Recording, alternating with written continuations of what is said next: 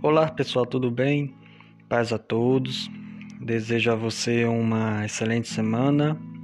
É, vamos iniciar aqui mais um podcast, né? A respeito do livro poético de Jó. E hoje nós vamos falar a respeito do drama de Jó. É, pega do capítulo 1 ao capítulo 3, só que claro, nós não vamos falar desses três capítulos hoje. Vai ser dividido por partes. Então, antes de iniciarmos o drama na vida de Jó, nós vamos ler um versículo bíblico que está na Epístola de Tiago, capítulo 5, verso 11, que diz assim: Tendes ouvido da paciência de Jó. Então, nós vemos que os três primeiros capítulos eles apresentam o homem chamado Jó, né, e revelam quatro fatos importantes sobre ele. Né? Então, nós vamos falar hoje apenas desse primeiro fato. Mais na frente nós vamos estar falando a respeito do segundo, do terceiro e do quarto fato, né? Então, o primeiro fato que nós vamos falar a respeito da vida de Jó é a respeito de sua prosperidade. Gente, é, existe uma coisa né, a respeito da prosperidade que muitos não sabem. As pessoas pensam que prosperidade é tratada a respeito apenas de bens materiais, e não.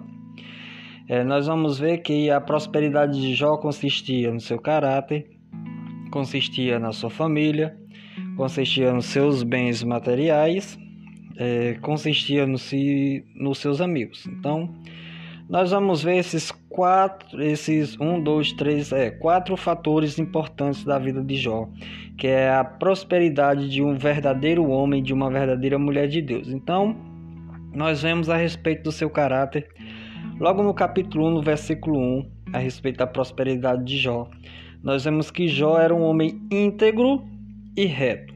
Capítulo 1, versículo 1 vai dizer isso. Ele não era um indivíduo sem pecados, pois nós sabemos que essa é uma característica que ninguém pode requerer para si, né? Porém, seu caráter, ele era maduro e pleno, e sua conduta reta. Né? O termo integridade ela é uma palavra importante em Jó, porque ela aparece no capítulo 2, verso 3 e 9, no capítulo 27, verso 5, e no capítulo 31, versículo 6. Né? Então, pessoas íntegras são indivíduos completos, né? sem qualquer hipocrisia ou duplicidade. Então, Jó manteve sua integridade né, diante das acusações de seus amigos e do silêncio de Deus, e por fim o Senhor o justificou. Então, Jó ele era um homem temente a Deus e que se desviava do mal, esse era o alicerce do seu caráter. Né? Já diz no capítulo 28, verso 28 de Jó: Eis que o temor do Senhor é a sabedoria, e o apartar-se do mal é o entendimento. Então, Temer ao Senhor né, significa respeitá-lo por seu caráter, é, seus atos e suas palavras. Esse temor ele não é o medo que faz o escravo encolher-se diante de seu senhor, mas é claro, né, a reverência amorosa de um filho diante do pai, né, de um respeito que conduz à obediência. Então, nas palavras de Oswald Chambers, né, o mais extraordinário a respeito do temor a Deus é que quando tememos a Deus não temos medo de nada, ao passo que se não tememos a Deus teremos medo de tudo. Então essas são palavras do escritor é, do escritor Oswald Chambers. Então nós vemos isso a respeito do seu caráter. Esse foi, esse é primeiro, o primeiro pilar da prosperidade de um homem, né? De uma mulher de Deus. Então, o segundo pilar para uma pessoa próspera é a sua família. No versículo 2, nós vemos que Jó possuía uma família próspera, no versículo 2 do capítulo 1. Então, os acontecimentos do livro ele desenrola-se na época dos patriarcas, quando uma família grande né, era considerada uma bênção de Deus. Nós vemos isso em Gênesis 12, 2, capítulo 13, verso 16 e Gênesis ainda 30, versículo 1. Então, os filhos de Jó, eles deviam gostar muito de passar tempo juntos, né? Tendo em vista que se reuniam com frequência para comemorar seus aniversários, indicando que Jó e sua esposa educaram bem seus filhos. O fato de o patriarca oferecer sacrifícios especiais depois de cada aniversário não indica que fossem tipo comemorações ímpias. Mostra apenas que Jó era um homem piedoso e desejava se certificar de que tudo em sua família estava em ordem, né, diante de Deus. Então, Jó era um homem preocupado como estava com é, como estava a sua família diante de Deus. Então, esse é o segundo pilar a respeito da prosperidade de um homem, de uma mulher de Deus, a sua família, né? É, valoriza, é, Jó era um homem que valorizava muito a sua família. Então, é, o terceiro pilar é a respeito de seus bens materiais. Então, é, versículo 3 né, vai falar de seus bens materiais. Então, naquele tempo, a riqueza era medida principalmente em termos de terra, animais e servos. E Jó possui os três né, praticamente em abundância. Porém, suas riquezas não afastou de Deus, como vou abrir um parênteses aqui, como a gente vê muito em dia hoje, né? A riqueza afastando muitas pessoas da presença de Deus.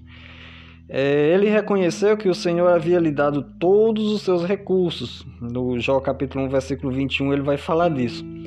Ele usou suas riquezas com generosidade para beneficiar outros. No capítulo 4, do versículo 1 ao 4, do capítulo 29, versículo 12 ao 17, do capítulo 31, versículo 16 ao 32, nós vemos Jó compartilhando é, suas riquezas de forma generosa a beneficiar outras pessoas. Então, Jó, ele era um homem que entendia o segredo dos meios materiais, né? Aquele princípio de que generosidade gera generosidade. Então, Jó era generosidade, Jó era, oh, perdão, Jó era generoso e em benefício Deus era generoso com ele. Então, é, esse é o segredo para você ser uma pessoa próspera em relação a bens materiais, é o compartilhar que é, chega, é o compartilhar com o próximo que é, você é abençoado com questões materiais. Então,